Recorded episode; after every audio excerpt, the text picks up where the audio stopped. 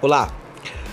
Na mensagem de hoje nós vamos falar sobre como vencer os maus pensamentos.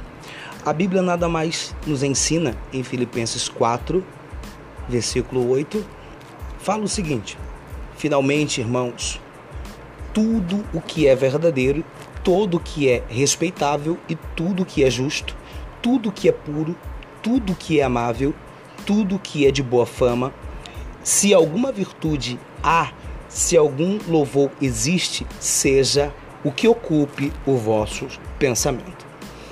Analisando os seus pensamentos, analise os seus pensamentos.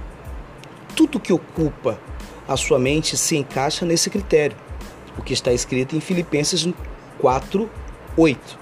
Mantenha em sua mente apenas o que for verdadeiro, justo, puro e bom. A salvação não é fácil para ninguém, mas para conservá-la é preciso estar consciente de que somos e que fomos salvos. Se pensarmos e se formos fiéis até o fim, isso é óbvio. Não há como permanecer fiel até o fim sem vencer os maus pensamentos.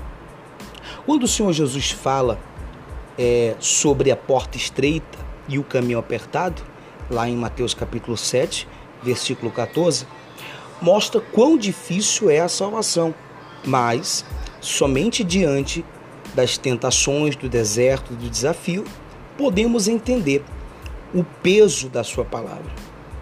Um dos segredos para a manutenção da salvação é a oração em espírito. Ela deve ser feita imediatamente após surgirem maus pensamentos. Instantaneamente sem palavras na mente e com toda a força, há de ser expulso usando o nome de Jesus. Se não resistimos de forma imediata, eles ganham força, ameaçam a consciência, e isso a consciência boa, e consequentemente a salvação. Por isso, a reação por meio de breve oração mental tem que ser imediato. Pensamentos são inevitáveis, ou podendo ser positivos ou negativos.